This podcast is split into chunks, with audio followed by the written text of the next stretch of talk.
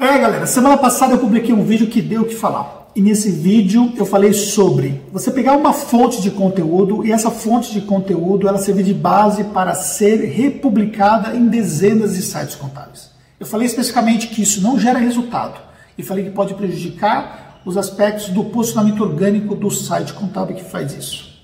E aí, muita gente me chamou em box para poder falar sobre os seus casos de não estar tá tendo resultados e também teve agência que se sentiu ameaçada por conta desse vídeo e republicou ali um vídeo, um conteúdo complementar falando sobre isso, dizendo que na verdade o que faz é curadoria de conteúdo e que o especialista, entre aspas, né, no caso eu, é, não saberia o que está falando.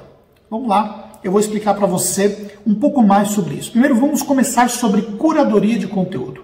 O que, que é na verdade curadoria de conteúdo? Neil Patel, que é uma referência em SEO, inclusive tem um trabalho é, bem desenvolvido aqui no Brasil, ele fala o seguinte: curadoria de conteúdo é, em sua essência, a apresentação de informações relevantes, inicialmente dependendo da compilação de conteúdo de alta qualidade de outras pessoas. Mas minha definição de curadoria de conteúdo eficiente vai além do que apenas compilar o conteúdo de outras pessoas e vomitá-lo em seu blog ou redes sociais. Para aproveitar o máximo desse processo, você precisa focar na apresentação desse conteúdo. Pegar aquele conteúdo que você encontrou, aproveitá-lo para criar um novo conteúdo que oferece uma perspectiva pessoal única. O mestre que falou. Você pegar um conteúdo e você, baseado nesse conteúdo, você fazer uma publicação no seu blog, onde você vai inserir a sua perspectiva, ou você vai pegar trechos daquele conteúdo, fazer uma citação e inserir ali informações que se aplicam ao seu público-alvo, é algo que a própria Tax faz.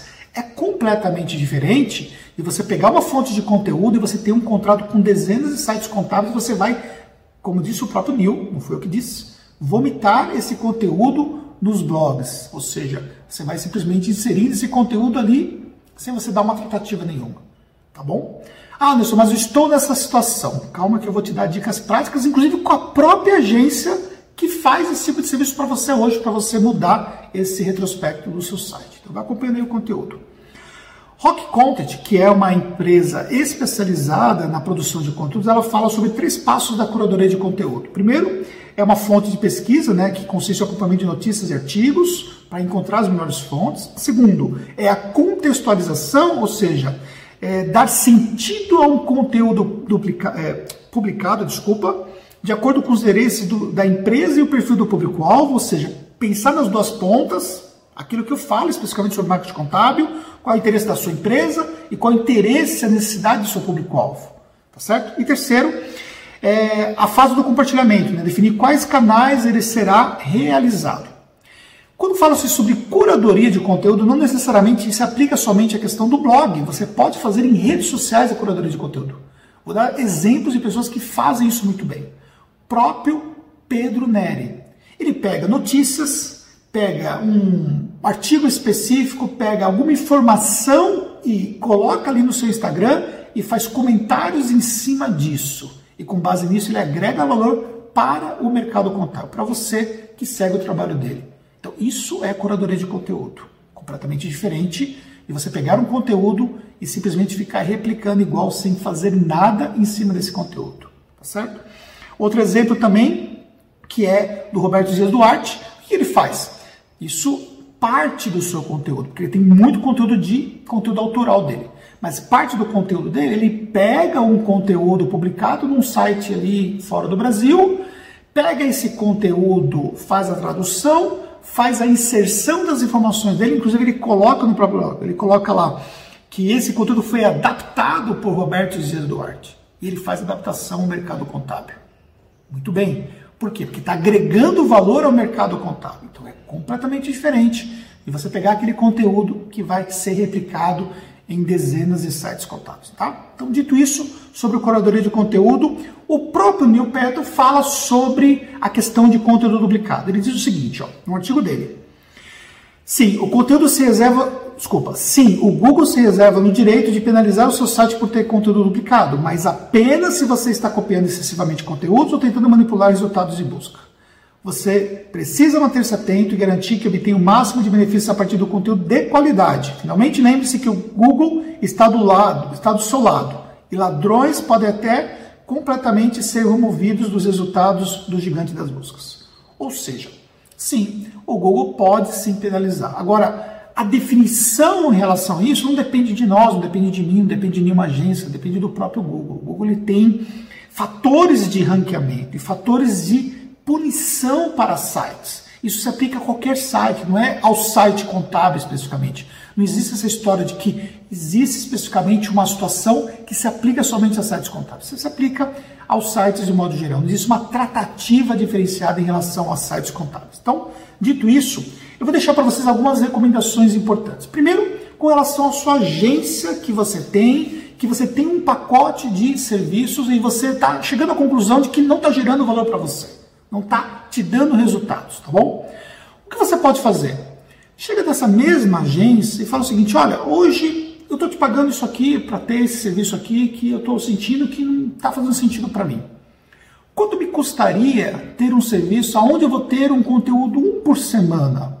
Que vai ser, pode até ser com citação, com essa curadoria de conteúdo, mas feito da forma que eu citei e que vai gerar valor para aquele público-alvo. Fazer um trabalho a quatro mãos, onde você especificamente define claramente qual é o seu público-alvo e aí a agência vai fazer um trabalho específico para o seu site e não para dezenas de sites de forma igual, simplesmente compilando ali aquele mesmo conteúdo. Se você chegar à conclusão de que cabe no seu bolso, mesmo que você saia ali, você está publicando conteúdos praticamente diários, você sai para um conteúdo semanal, mas um conteúdo com essas condições, que você pode efetivamente trabalhar esse conteúdo, perfeito. Fecha esse contrato com a sua agência. Eu não tenho nenhum interesse em vender esse tipo de serviço, porque eu nem tenho esse serviço no mercado contábil. Agora, o que eu não posso aceitar é justamente quando você acha que você está contratando um serviço que vai te gerar resultado e você olha e você não vê resultado. E você fica ali um tempão fazendo isso, sendo que você não tem resultado. Agora, você quer ter resultado específico? Então pense no seu público-alvo. Vai trabalhar um conteúdo que vai fazer sentido para o seu público-alvo. Eu tenho certeza que a agência não é idiota, ela vai pegar e vai formatar um tipo de serviço que atende à sua necessidade.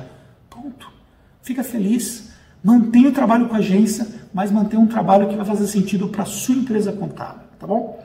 Ah, Anderson, mas eu tô tendo resultados. Pois é, teve gente que me chamou em box e falou, mas eu tô tendo resultados. Tá bom, eu fui analisar. Só que o site que tem conteúdos duplicados e ao mesmo tempo também tem conteúdos autorais.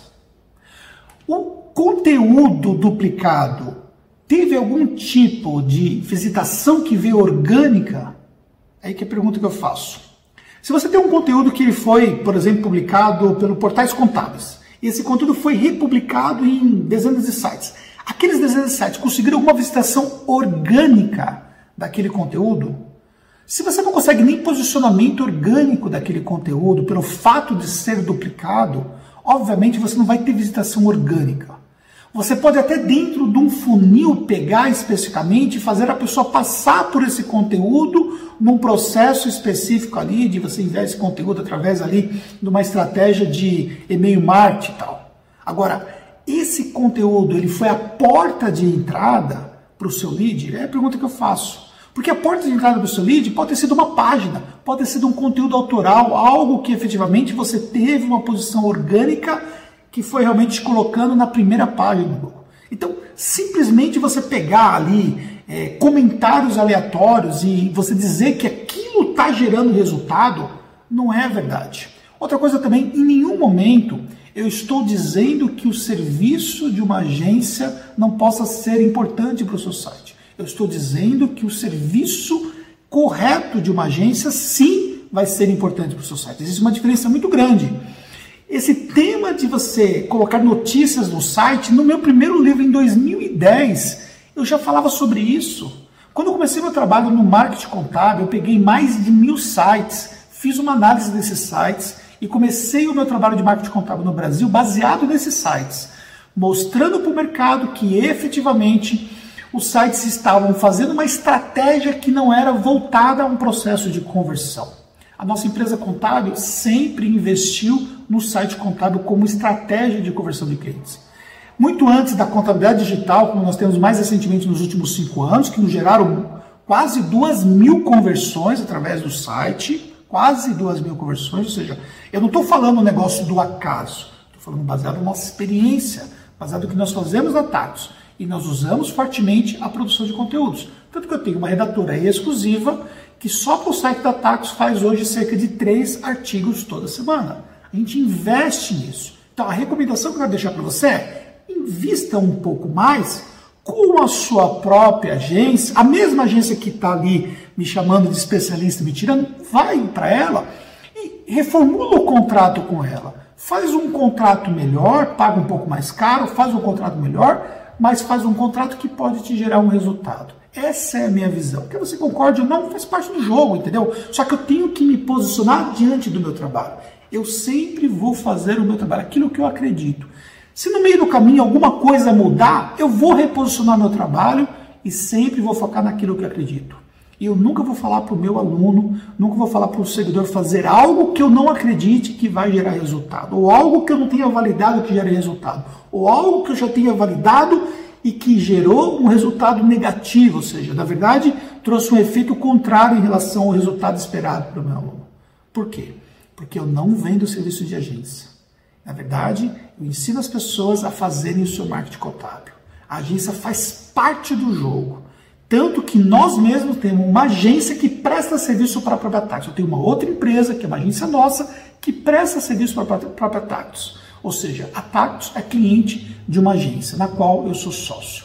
E nessa agência, eu efetivamente, como sócio da Tactus, como CEO da Tactus, valido os conteúdos que são postados dentro do site da Tactus. Todos os conteúdos estratégicos, eles passam por mim antes. Não são todos os conteúdos que são publicados, todos os conteúdos estratégicos, eles passam por mim antes. Quer uma recomendação? Valide os conteúdos que vão para o seu blog porque o seu blog é a sua vitrine. O seu site é a sua vitrine virtual, a sua vitrine, vitrine digital. Invista nela, mas invista nela de forma assertiva, tá bom?